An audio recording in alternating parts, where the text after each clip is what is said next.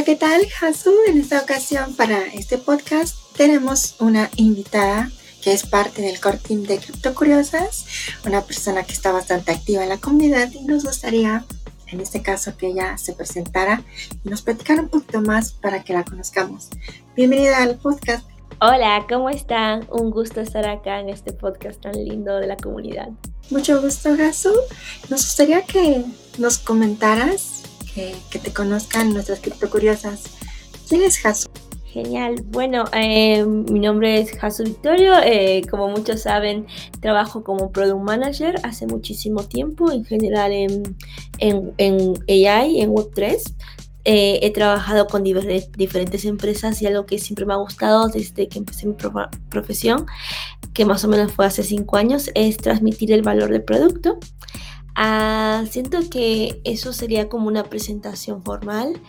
Como presentación informal soy alguien que ama viajar, ama poder trabajar en conjunto y ama descubrir cosas nuevas y poder compartirlas, que es lo más importante. Eh, y estoy en ese viaje eh, y creo que Web3 se alineaba mucho a eso, en especial los valores de cripto curiosas cuando las conocí.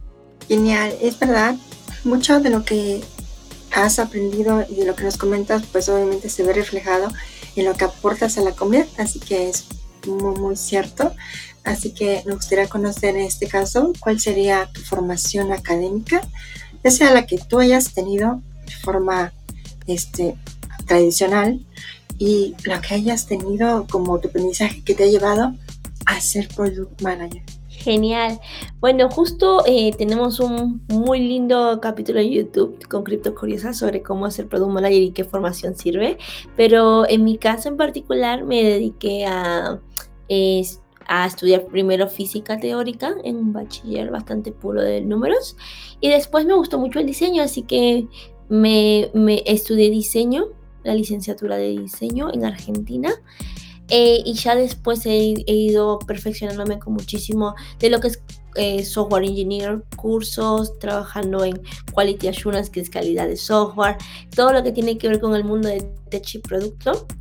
Y actualmente me, me desempeño justamente coordinando áreas de backend, frontend eh, diseño y producto, por lo que constantemente estoy en una autoformación de decir, ok, eh, para poder ser más eficiente en ciertas áreas, no necesariamente tenés que vos saber todas las áreas, pero sí tienes que saber los procesos para poder manejar y distribuir muy bien el producto. Así que creo que eso es lo que me gusta, de hecho, la profesión de Product Manager, que es que constantemente estás aprendiendo de muchos rubros y el aprendizaje nunca acaba. Es cierto, este, aquí se trata de actualizarte constantemente en Web3 cada día es aprender algo nuevo, así que es interesante. Eh, veo que tienes experiencia ya en Web3, que es la parte también que nos tiene aquí. Así que coméntanos, ¿cómo fue tu llegada a Web3 y cómo te ha hecho sentir este ecosistema? Sí, bueno, eh, yo empiezo acá justamente porque, o sea, ya en general estaba en software y un día de la nada me invitan a un evento de, de, Ethereum Argentina, hace un año y medio más o menos. Eh, o sea, yo ya venía conociendo la tecnología de blockchain y trabajando con tecnología blockchain, más no en el ecosistema Web3, que eso es muy distinto porque uno lo puede ver de la manera tech, pero no por ello está en el ecosistema, es decir, no, no se relaciona en el día a día. Y me dicen, estaría genial que vengas, vos conoces un montón de la tecnología ya de por sí. Y yo agarro y digo, bueno, ¿por qué no? Eh, voy. Y me acuerdo que los primeros chicos con los que conocí, de hecho la primera persona que conocí yo en el ecosistema y que me hizo sentir súper abierta fue Selexia. Eh, en ese momento ambos estábamos como en otras cosas y justamente me acuerdo que conocí a los chicos de Bankless, conocí a mucha gente de Bankless eh, la parte más del nodo de Estados Unidos.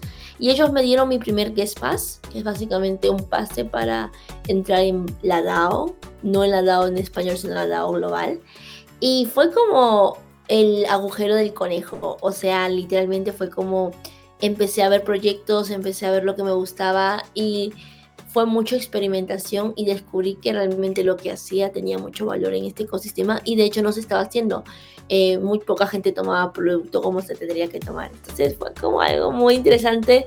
Yo siento, siempre digo por eso, las oportunidades son poquitas, pero se me deberían dar porque siempre que se dan hay mucho impacto en la sociedad. Y me acuerdo que Celex, cuando la conocí, y remango mucho a hacer, remarco mucho a Celex porque siento que fue de las personas más abiertas, que fue como, ay, ¿qué onda? ¿Vos ya trabajaste en tecnología? Le digo, sí, sí trabajo. ¿Y qué onda? ¿Has estado en comunidades de mujeres? Y yo hasta entonces no las estaba. Y es ahí donde también me, conozco a después cuando voy a Perú, que ya, ya, ya en ese entonces ya estaba trabajando en Bankless, ya estaba en otro, conozco a Chris. Y siento que el ecosistema de femenino de mujeres criptocuriosas en particular fue muy, muy grato y poder tener ese intercambio fue lo más bonito que me llevó. Y he trabajado en muchos proyectos, actualmente trabajo en, haciendo asesorías en branding, en protocolos, he trabajado con Bankless Global, eh, trabajo mucho con Nación Bankless, en Criptocuriosas colaboro en toda la parte de revisión de grandes propuestas. Y siento que todo esto se dio simplemente porque la gente es maravillosa, tienes un ecosistema que está creciendo mucho y hay mucha gente talentosa que le faltan oportunidades y siento que yo soy muy maternal, entonces es como, ah, bueno, listo, o sea, no, no, sabes algo, te ayudo. Y siento que eso se alineaba mucho con también la, comunidad de criptocuriosas. Eh, te quería, quería complementar esto comentando que efectivamente hay personas buenas en el ecosistema que te apoyan, pero también hay agentes malos, hay agentes que buscan cómo afectarte, ¿no? Cómo aprovecharse de ti, del ecosistema. Así que, por favor, compártenos cuáles son los obstáculos a los que te has enfrentado para llegar hasta donde estás. Correcto. Yo siento que los mayores obstáculos, yo soy como que en general eh, soy una mariposa libre, y siempre lo digo, gracias a Dios, mi trabajo no depende de la decisión de otras personas en el ecosistema con suerte. Es como que tengo muy marcado esa diferencia de mi main source, de mi main source of income, es decir, la, de donde proviene mi sustento para viajar y vivir, que de lo que hago en el ecosistema. Eso me ha permitido ser muy exploratoria. Pero sí he notado en el camino que hay mucho ego, entonces es complicado para mucha gente que este es su main source of income, poder abrirse mucho, experimentar, porque sienten que capaz se les puede cerrar puertas si, si, si, si no hablan de cierta manera o tal cosa. Y uno cuando es nuevo como que no sabe muy bien cómo situarse, lo cual está perfecto, o sea, es nuevo, obviamente no lo entiendes del todo. Y de hecho, siento que muchas comunidades... Eh, no ofrecen esa, aún ese sistema de, de acceso, sino es más como, bueno, realmente estamos viviendo la descentralización. Entonces, eh, siento que hay mucha descentralización en la tecnología, más no todavía en las personas. Eh, y siento que el mayor obstáculo que he visto es únicamente dos en general. El primero es que como ecosistema en la TAM, siento que las iniciativas que se hacen cada vez más reúnen a la misma gente en los mismos espacios. Sin embargo, estamos todavía fallando en el tema del onboarding. Siento que no estamos trayendo nueva gente, porque decimos, vamos a hacer un Twitter Space. La gente en Cusco no tiene Twitter. La gente en comunidades nativas no tiene Twitter. ¿Qué tipo de onboarding estamos haciendo realmente? O estamos cayendo en simplemente querer hacer onboarding por hacer onboarding o para ganar un grant. Siento que hay mucho obstáculo todavía ahí, que hay que realmente pensar qué comunidades realmente sí se están acercando a las personas, porque eso va a ser el siguiente. Porque si no nos estamos hablando a nosotros mismos todo el tiempo, a gente que ya sabe de Web3, no a gente nueva realmente. Y esa gente nueva no se encuentra en Twitter, lamentablemente. Eh, la mayoría. Eso es lo que me di cuenta cuando empezamos a hacer onboarding presencial con Chris, me acuerdo, en, en Cusco y la gente no entendía que era una wallet. Eh, con Ale ayer nos bromeábamos porque Ale vino a mi cumple y me decía, le digo a la, persona, eh, voy a pagar con cripto. Y la persona se quedó mirándome diciendo, ¿qué es cripto? Y le llama a su amigo y le dice, ay, eh, tiene algo llamado cripto, no sé qué es, pero bueno, supongo que es dinero. Y es como muy interesante porque realmente esa gente no tiene Twitter. ¿A quién carajo les estamos haciendo realmente onboarding cuando hacemos los 20 simples spaces con las 20 simples personas? No, realmente no está bien. Eso yo creo que sería la mayor barrera de adopción que he visto. La segunda es que no hay un paso a paso, es complicado. La gente que está en cripto es porque literalmente buscó por todos lados cómo informarse, más no hubo un paso a paso eh, de primero hace esto, segundo hace eso, porque es caótico el ecosistema. No es culpa de nadie, pero obviamente es uno de los desafíos que quiero mejorar a la larga, es de algo de lo que estamos hablando mucho con, con el ecosistema de cripto curiosas, de hecho. Y por último, es también el hecho de que mucha gente eh, haya mucha batalla de egos, lo cual creo que realmente si estamos hablando de un ecosistema descentralizado no debería haberlo. No porque no me caigas bien, no debería darte un, cierto apoyo si es que la si es que realmente tu propuesta estuvo bien. Siento que realmente mucha gente empezó a alejarse del ecosistema y esto lo hablo como barrera de adopción ya si estás adentro. Mucha gente pausó mucho de participar en comunidades porque eh, mm, Web3 al no tener como un no tener como esta línea de ser profesional únicamente, porque también es un ecosistema de sociedades. Seamos sinceros, GM, uh, eh, GM, WACMI, todo este ecosistema de nuevas palabras, esta, esta camadería, en sí también no es solo un fenómeno tecnológico, es un fenómeno social. Entonces estamos entrando en un fenómeno social en el que mucha gente se dedica o quiere hacer ver que eh, al ser un fenómeno social también hay mucho de lo personal y eso personal al menos a mí como product manager y como las chicas me conocen, soy muy racional, no me gusta porque realmente siento que entorpece la tecnología. Está todo bien si lo haces en eventos, si quieres hacer el mame, perfecto. Pero no cuando ya estamos hablando de disposición de dinero, cuando estamos hablando de disposición de proyectos, ahí hay que ser lo más profesional posible y siento que en Web3 no está esa línea bien marcada entre lo social y lo profesional. Por lo tanto, mucho de lo social influye en lo profesional y lo profesional en lo social y hace que se entorpezcan los procesos de desarrollo y también de selección de personal. So, como los main. Totalmente, es que mencionaste varios temas que totalmente de acuerdo con ello. Hay muchos obstáculos para llegar al ecosistema Web3, para el uso de cripto o su adopción. Porque, bueno, tocaste varios temas. Uno de los principales que comentas y que es cierto y que a veces no se le pone la suficiente atención, es que cuando creas espacios en línea o un reel o un TikTok o un espacio, pues estás llegando solamente a un segmento de la población, no estás llegando a la mayor parte de la población eh, que podría realmente necesitar hacer uso de las criptos. Y yo lo veo, por ejemplo, en mi propia familia. Claro, yo estoy metida en el tema, conozco el tema, no lo domino, pero conozco un poquito del tema.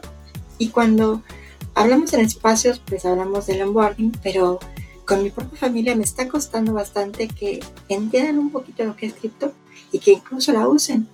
Ya les he comentado de, obviamente, de lo que conozco de la comunidad, de lo que he aprendido por mi cuenta, de los cursos que he tomado, sea la importancia de que la gente conozca, al menos lo sepa, que cuenta con una alternativa distinta al sistema económico tradicional. Pero es muy difícil este, hacer el onboarding este, con las personas, inclusive con las personas más cercanas.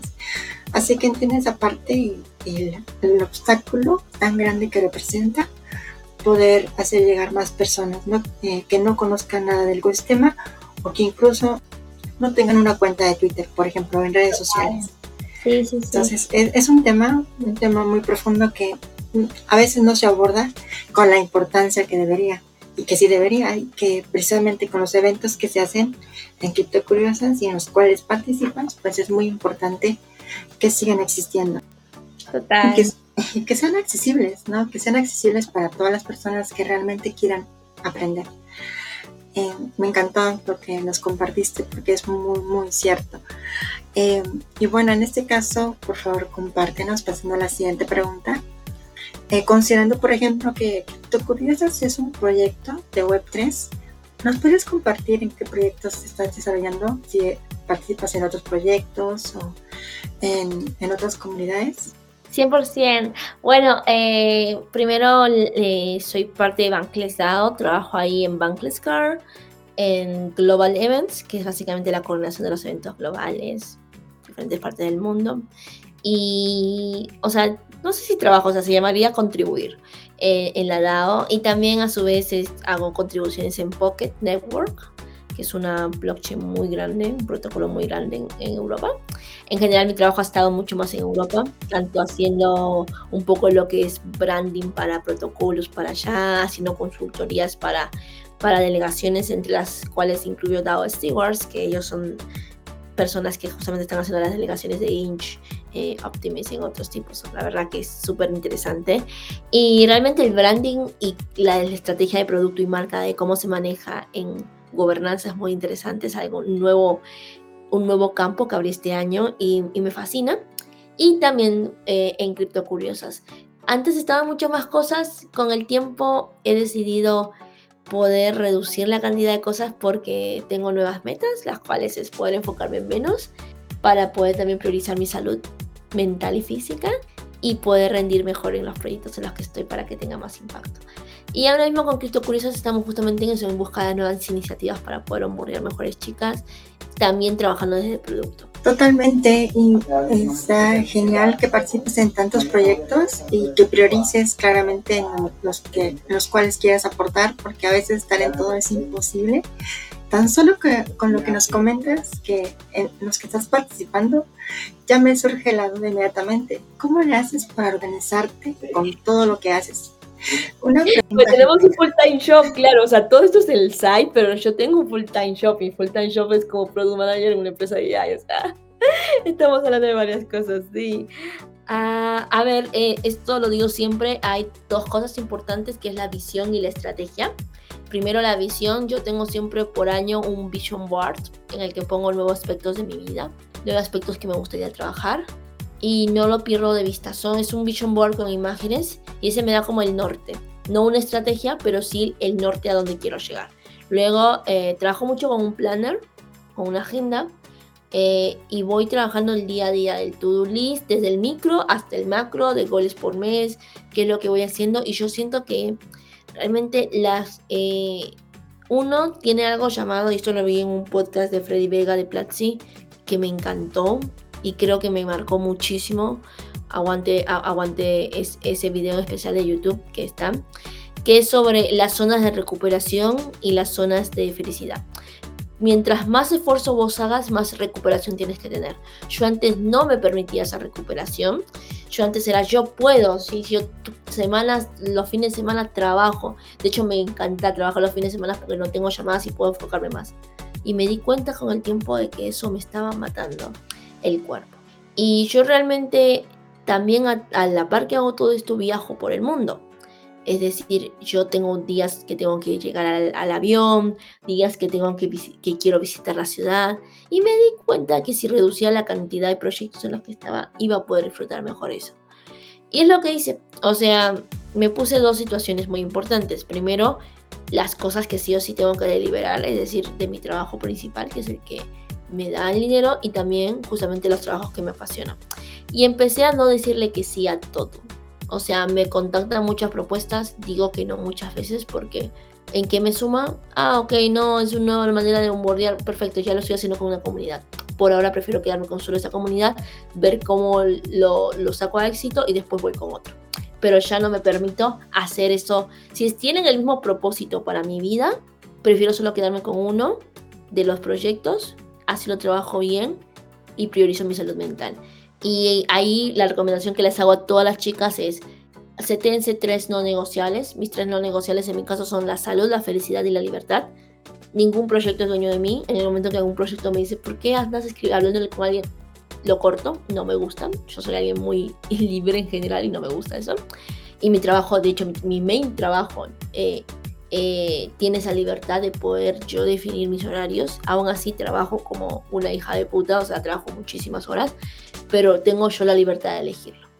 La salud, importantísimo, o sea, seteate que si tú no estás bien, si tú no estás teniendo tus tiempos de descanso, si vos como tal no estás pudiendo agarrar y eh, comer, y no digo comer saludable todo el tiempo, lechuguita, no, comer y nutrirte bien, tener omega 3. Por ejemplo, yo empecé a, seguir comiendo rico, como lo hago, pero al agregarnos eh, cosas que me hacen bien al cuerpo, no vas a rendir, vas a estar 20.000 horas. Hay mucha gente que dice, ay, es que no me concentro en una tarea. Tienes déficit de atención, hermano. Necesitas omega 3. Empezá a ver justamente tu salud. Y por último, la felicidad. ¿Para qué carajos estás haciendo 20.000 cosas que no te hacen feliz? Hay cosas que no podemos eh, evitar, por ejemplo, un trámite al banco. Pero hay cosas que sí, o sea, hay cosas que por no decir que no, no estás siendo feliz. Y, es ver que tanto de lo que te hace feliz está en lo que vos haces en el día a día. Mínimo tendría que ser un 70%. Si 7 de las 10 cosas que vos estás haciendo te hacen feliz, vas bien. Si menos de 7 no te están haciendo feliz, replanteate la vida, hermano. replanteatela realmente, porque ahí estamos teniendo un tema.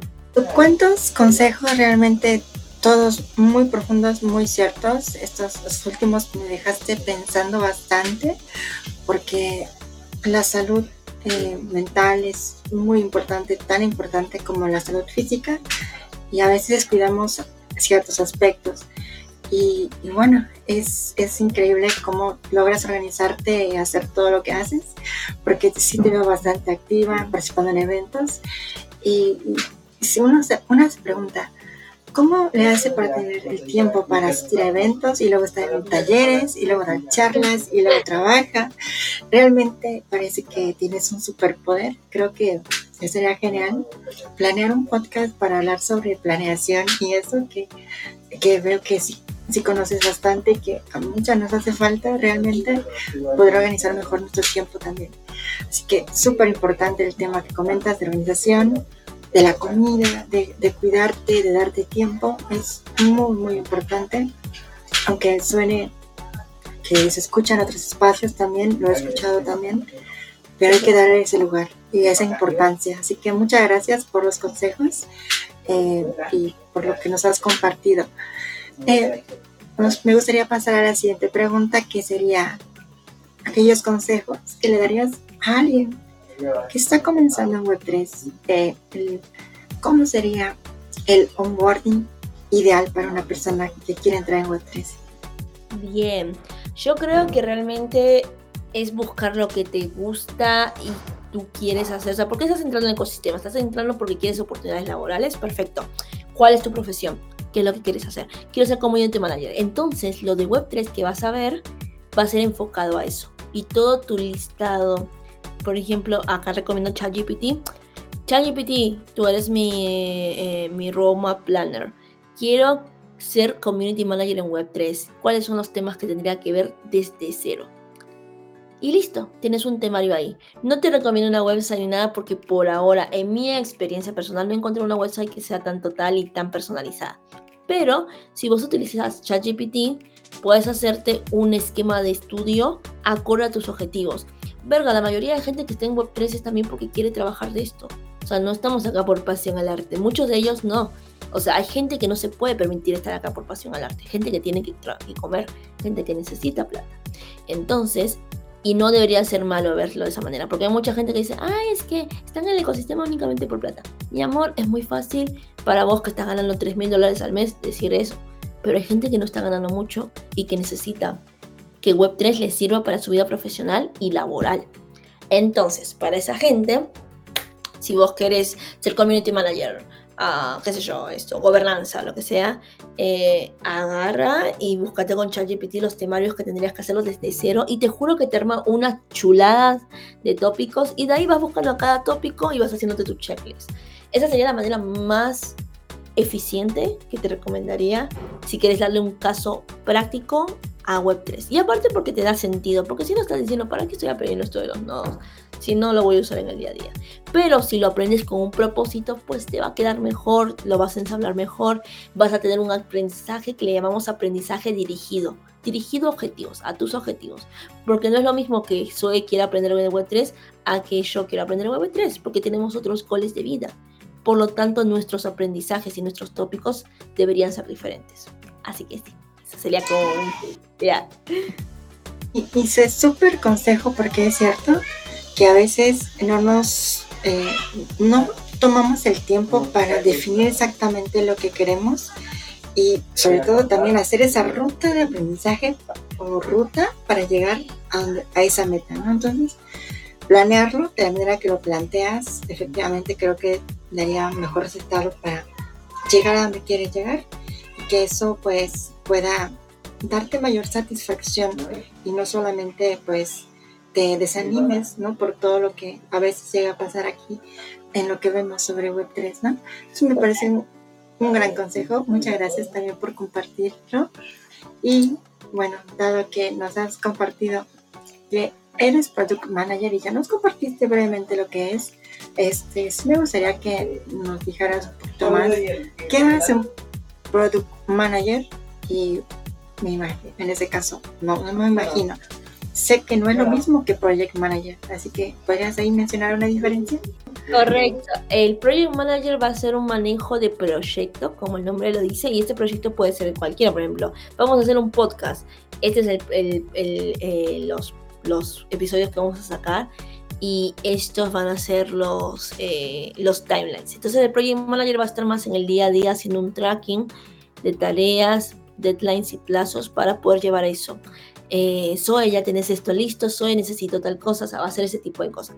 El Product Manager está más centrado en el producto y sus conocimientos no van a ir solo con metodologías ágiles, sino van a ir mucho más enfocados en qué decisiones, en qué procesos y en qué, eh, en qué actividades debería hacer un equipo del producto para que el producto tenga éxito en el mercado. Eso es súper importante. Para eso, un Product Manager real que ya tiene campo, tiene experiencia, y por eso nos piden tanta experiencia, porque mucha gente me dice, ya me piden 5 años para hacer el producto. Y sí, porque eh, esa empresa te está confiando en su producto. Literalmente, o sea, si vos tomas una mala decisión en el producto, el producto se puede ir a bancarrota. Decidís mañana que eh, las rosas van a pasar de costar 5 dólares a costar 10. Te puede salir muy bien y te puede salir muy mal la jugada van a costar 10 dólares porque a partir de ahora le voy a poner un nuevo packaging y vamos a imprimir todo eso. Si hiciste 10.000 copias de ese packaging y no se vendió la mierda, tenés pérdida y el producto se puede ir a declive. El Product Manager literalmente juega con la vida del producto tomando decisiones a diestra y siniestra basados en experiencia, en conocimiento comercial de software, de viabilidad técnica y de viabilidad de, de mercado, escuchando al usuario para poder llevar eso al producto. Ahora, el Product Manager en software, que es mi caso, también tiene que ver tener mucha actividad técnica y de quality tester. Eh, en mi caso, en mi empresa somos dos Product Manager, uno más centrado en el usuario y uno más centrada en el software y en la viabilidad técnica y calidad de lo que vamos a liberar. En mi caso soy la segunda. Por mi background en física y en, y en general, que me gusta mucho tecnología, amo poder traerle features nuevos a los usuarios que sean viablemente técnicos y escalables. Y mi, y mi partner es mucho más eh, amante, por ejemplo, de la tecnología, pero no sabe tanto, sino es más como él sabe de deportes, porque nuestra tecnología está bien aplicada a deportes. Entonces nos complementamos muy bien. Todos los product managers no tienen que saber lo mismo. Hay muchos que empezaron, de hecho, como business analytics, hay otros que fueron software engineers, o sea, venimos de muchos rubros, pero sí nos tenemos que asegurar de haber aprendido producto, eh, negocio, software y delivery para poder ser un buen product manager. Yo diría que eso en general. Wow, ¿cuánto es lo que implica lo que es product manager? Que es bastante por lo que veo, así que eh, me encanta que nos puedas mostrar lo que hace porque quizás alguna cripto curiosa le llame la atención este, lo que haces, a lo que te dedicas y quizá, quizá le interese también es tomar esa, esa meta, ¿no? Entonces, ¿quién más que, que tú para, para que se acerquen contigo, te hagan por ahí alguna pregunta o quizás si tienen dudas sobre su ruta de aprendizaje para llegar ahí, pues quizá también les puedas echar una mano. De hecho, sí. De hecho, nosotros hicimos dos y tendríamos que sacar más, pero estamos replanteando de cómo dar los cursos. Pero sacamos un video muy largo en YouTube de todo lo, que necesitas para ser Product Manager, es decir, como una ruta de guía. Está muy bueno, fue con Cripto Curiosas, lo hicimos con mucho amor, tiene incluso un PDF con todas las, metas y todo. Y habla justamente cuáles son las, los basics, qué hacer primero, qué rutas puedes seguir, qué tipo de product manager hay, cómo empezar. Y me parece que es súper, súper importante. Así que si cualquiera está escuchando esto y le picó la curiosidad de saber qué hace un product manager, vaya al YouTube de Cripto Curiosas que va a encontrar un dos videos, de hecho, uno de innovación y uno de product management que están muy buenos. Así que eh, están geniales para poder sacarlos.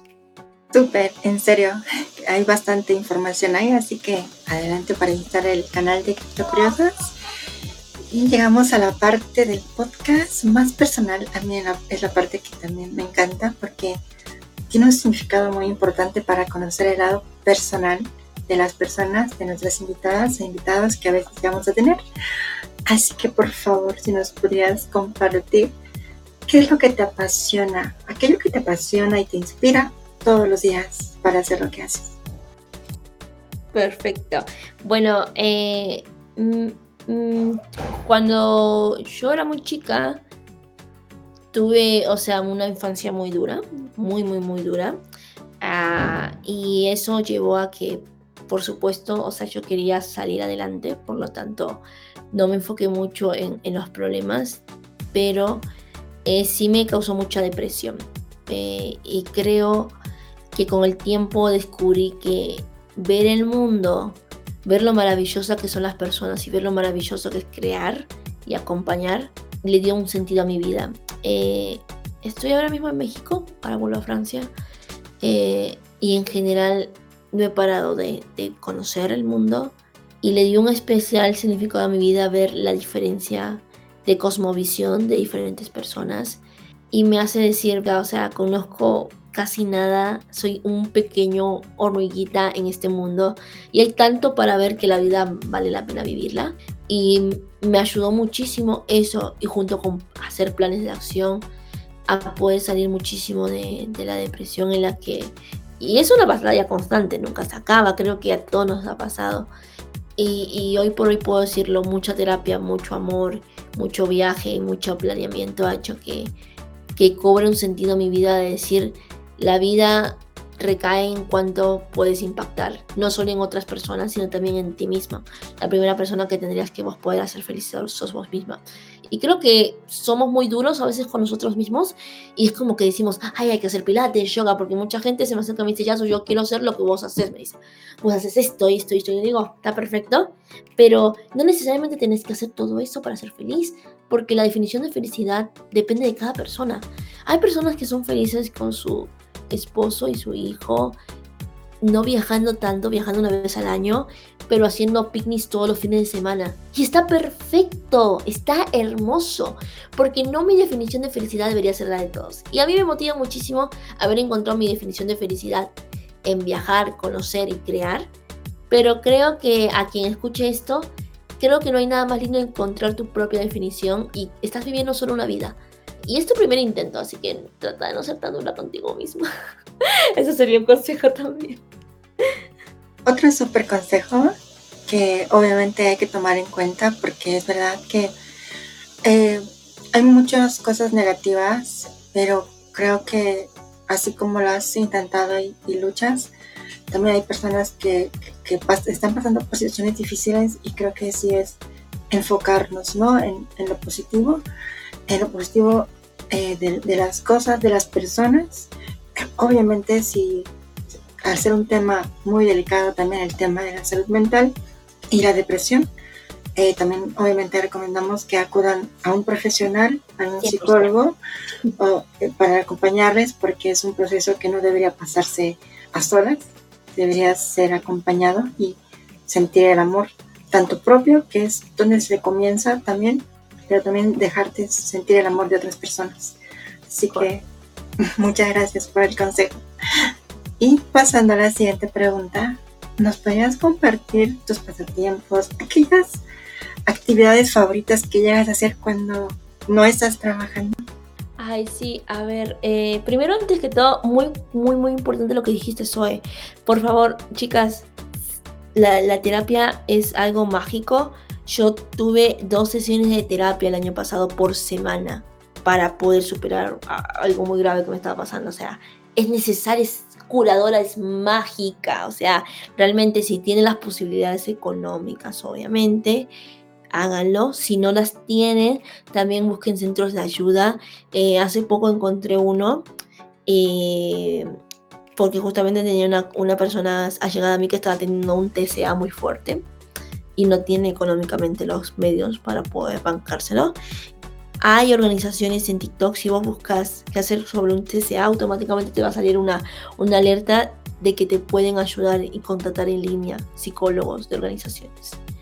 Entonces búsquenlo, en serio, realmente chicos, o sea, es algo muy importante. Lo quería remarcar porque posta sin eh, es algo que agradezco y es nunca sobre, nunca omitir la salud mental. Luego de eso, mis pasatiempos, ok, a ver, me encanta bailar, amo bailar, o sea, tipo, amo bailar. Yo soy de esas personas que si puedo, voy a de vez en cuando a, a, hacer como ritmos latinos, como salsa, solía ser bailarina de salsa, entonces me gusta mucho. Me gusta cocinar, le cocino mucho a la gente que amo, siento que es mi manera de demostrar amor. Si yo te quiero realmente eh, y significaste mucho para mí, te voy a cocinar. Es, es, es mi manera de mostrar amor. Dicen muchos que uno muestra amor en la manera que lo recibió. Y como mi familia, eh, mi mamá no nos decía mucho te pero mi mamá siempre nos cocinaba. Así que ahí va. Y por otro lado, me encanta eh, de, eh, sí, cocinar, otra cosa. Eh, me gusta mucho ir a, lugares aesthetic, realmente, perdonen, soy, soy muy girly, o sea, yo soy un estereotipo, lo que dice mujer, así como muy pinky, y no me molesta hacerlo, lo amo. Me encanta ir a, relajarme en un spa, me encanta hacerme las ondas del cabello, si puedo, y me voy a una cafetería todos los días amo poder eh, compartir llamadas con mis amigas si las encuentro, llamadas virtuales encontré, y siento que eso es algo muy importante también, encontré pasatiempos que, que me hacen feliz y que no necesariamente eh, todos son como muy preestablecidos y encontré que no es necesario que los pasatiempos los hagas todo el tiempo juntas. A veces creo que no nos animamos a hacerlos porque, ay, ¿quién me acompaña? ¿Quién puedo? Ah, mándense, mándense. O sea, yo me mando a, a veces a bailar zumba con las señoras y no conozco a ninguna, pero ahí andamos bailando. O sea, eso súper divertido. Obviamente cada persona puede tener sus pasatiempos. A mí también me encanta bailar. Suelo bailar sola a veces, pongo música mientras estoy haciendo algo a veces. Entonces, como es el tema. Exactamente. Es muy bonito, eh, es un pasatiempo, evidentemente, hasta te sirve para hacer ejercicio, así que súper recomendable. Pero obviamente cada persona puede tener sus pasatiempos que les hagan sentirse bien y, plenas, porque creo que eso es importante de un pasatiempo, porque a veces los pasatiempos se vuelven tu trabajo, ¿no? O lo que te gusta, lo que amas se vuelve un trabajo y creo que es importante tener otras alternativas que te distraigan de lo que haces habitualmente, que distraigan tu mente, que te liberen eh, un poquito de, del estrés que a veces da este pues el trabajo o, ciertas presiones y olvidarte un momento de ellos, ¿no? Creo que es, es muy importante bueno, nos diste varias ideas para, para tomar en cuenta. Así que nuevamente gracias por compartirnos eh, esas actividades. Y nos gustaría pasar a esto, a la siguiente pregunta, que es eh, preguntarte si, evidentemente ya vimos que tienes varias habilidades, talento, eso no se discute, pero alguna habilidad que la gente no conozca tanto, que no sea tan conocido, pero que tú hayas notado que tienes. Ah, ok, esta es una muy rara. Eh, a ver, o sea, no sé si rara, pero sí, es rara, o sea, ni siquiera es especial, es rara. Eh, pero yo amo ir a los supermercados, ¿ok? Amo, yo, yo voy a los supermercados de todas partes del mundo. He en 24 países y en esos 24 he pasado mínimo 4 horas en un supermercado. ¿Por qué? No lo sé, me encanta, me apasiona. Y alguna habilidad que tengo es memorizar los precios de todos los supermercados de diferentes ítems. Entonces después hago una tablita en mi mente y también la, traslado a veces a Notion, que es agarro y hago comparativas de los precios de los diferentes productos que me gustan en las diferentes partes del mundo. Productos de supermercado. Y me acuerdo de todos. Es una habilidad, ponerle que es memoria, pero se llamaría memoria obsesiva con los productos de supermercado. es, una habilidad rara, pero me encanta. Es una gran habilidad, de verdad que sí, porque créeme, no sé si sea la única, pero a mí me gusta también validar los precios en diferentes tiendas. Digo, yo no he ejercitado esa, esa memoria, pero créeme que es una súper habilidad que a muchos nos quisiera tener, porque es verdad que a veces quisieras ir a esta tienda, ay, ¿cuánto cuesta esto? ¿no? Ah, pues calidad-precio.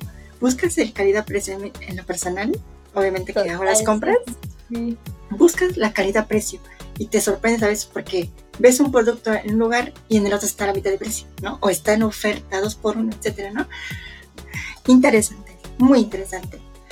Eh, pasando a la siguiente pregunta, ¿cuál es el logro del cual te sientes más orgullosa? Por favor. Mm, a ver, siento que, hay muchísimos. Eh, profesionalmente que podrían hablar. Eh, voy a mencionar uno profesional y uno personal porque siento que no, no podría decir cuál es más importante. Pero el, el, profesional sería haber logrado haber logrado, cuando finalice, o sea, he ganado un premio de innovación en AI, súper importante, me encanta, pero creo que el momento más bonito de mi vida, y por eso creo que le tengo mucho cariño a Crypto Curiosas, es cuando estaba dando una capacitación en Crypto Branch en Argentina. Y después de la capacitación se me acercaron tantas mujeres a abrazarme y decirme lo feliz que estaban de, de haberme conocido y todo. Y creo que ningún premio te compra eso creo que ningún premio te puede comprar esa felicidad y ese regalo tan bonito. O sea, sí, yo siento que eso fue como mi goal top momentos de este año. Ah, y personalmente, eh, haber sido capaz de perdonarme y dejar ir a otras eh, cosas familiares. Yo con mi papá no hablo, no, no, he hablado mucho en toda mi vida, lo he conocido dos veces, dos, tres veces. Y eh, él a veces me escribe y yo, yo no le podía responder porque siento que hay mucho que no, le, no, le, no, no, no, estaba resuelto. Y este año le mandé una carta eh, explicándole cómo me había sentido todo este, todos estos años. Y le pedí que no me la respondiera porque realmente siento que ya era un círculo que quería cerrar. Eh, pero agradecí y desde ese momento me he sentido muy plena. Eh, no, no lo odio ni nada que ver, cero. siento que las cosas ya están. Pero me siento orgullosa de haber llegado a un punto de decir, puedo ser capaz de cuidar a la Jasu pequeñita, que en su momento siempre quiso tener muchos amigos, siempre quiso viajar por el mundo, siempre quiso todo. Este año le escribí una carta a esa Jasu pequeña y le conté todos los updates que había, había, habían habido en su vida, que, por fin logró muchas cosas y, nada, siento que está siendo un año maravilloso y nada, conocerlas a todas ha sido maravilloso. Así que nada, eso como resumen. Es que es maravilloso poder escucharlo. El tema de, de conciliarte con las personas, eh, al menos tener contacto con ellas, conciliarte contigo misma, digo, es de verdad un logro del cual pues cualquiera podría, debería sentirse orgullosa. Eh, y bueno, es un tema también ahí que me, me tocó el corazón también porque no sé por qué también tengo un tema con mi padre al que no le he hablado, tiene tiempo.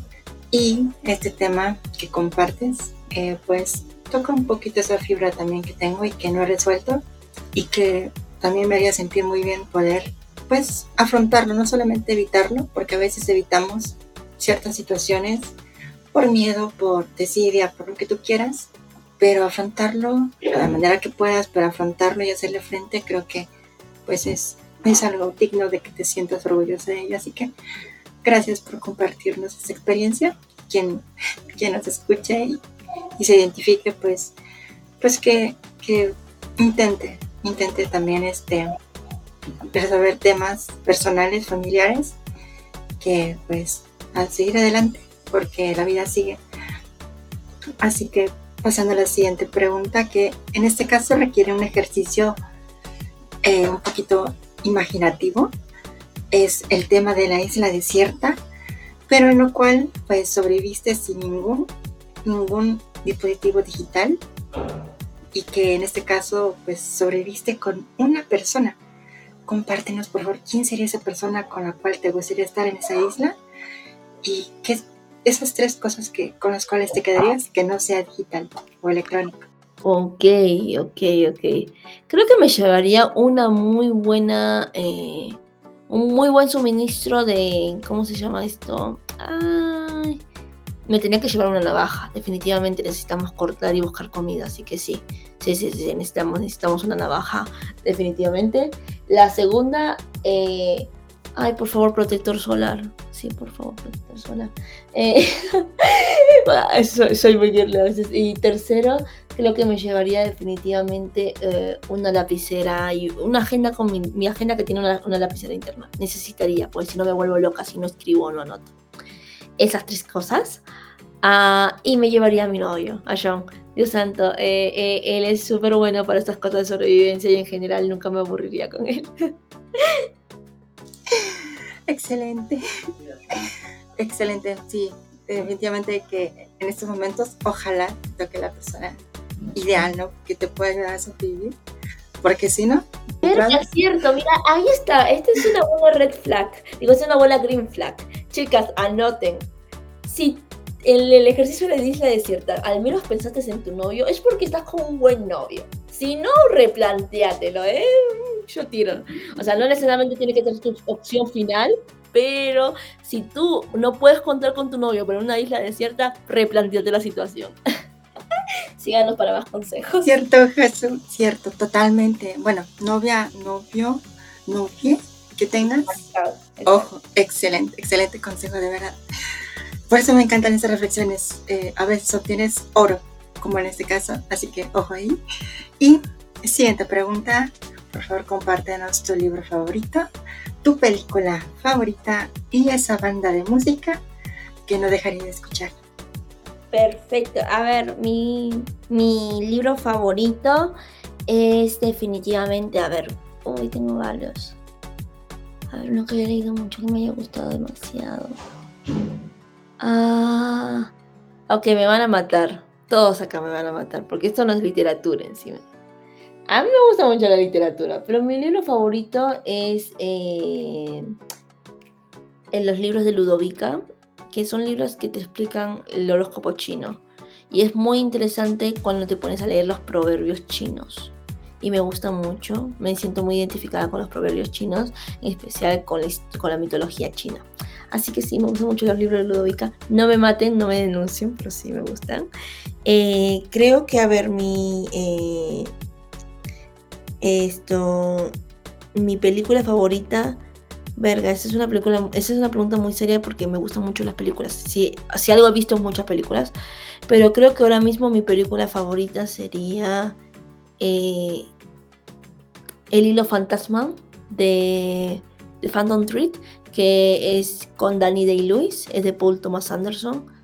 Me marca mucho eh, la pasión de, de, la persona y sobre todo eh, la complejidad de las relaciones. Ah, esa o Her. Her la recomiendo muchísimo también, chicos. O sea, habla de la soledad y de las relaciones.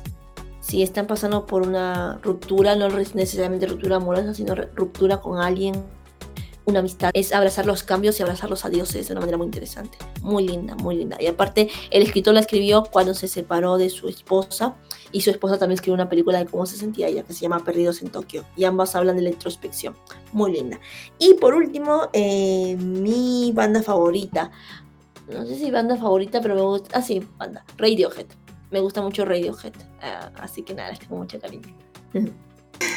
Te fuiste muy profundo en los temas, en serio, la verdad, y está excelente, está excelente porque el tema de la de los proverbios chinos, la sabiduría oriental es muy profunda, muy espiritual, así que de ahí puedes obtener un montón de, de, temas espirituales que igual te pueden ayudar, igual si lo tuyo está excelente también, pero créeme, bueno, yo que he leído también algunos temas de sabiduría oriental, sí, la verdad es que sí creo que aporta bastante. Así que hay que echarle un ojito de vez en cuando, no, no hay que cerrarnos a eso también.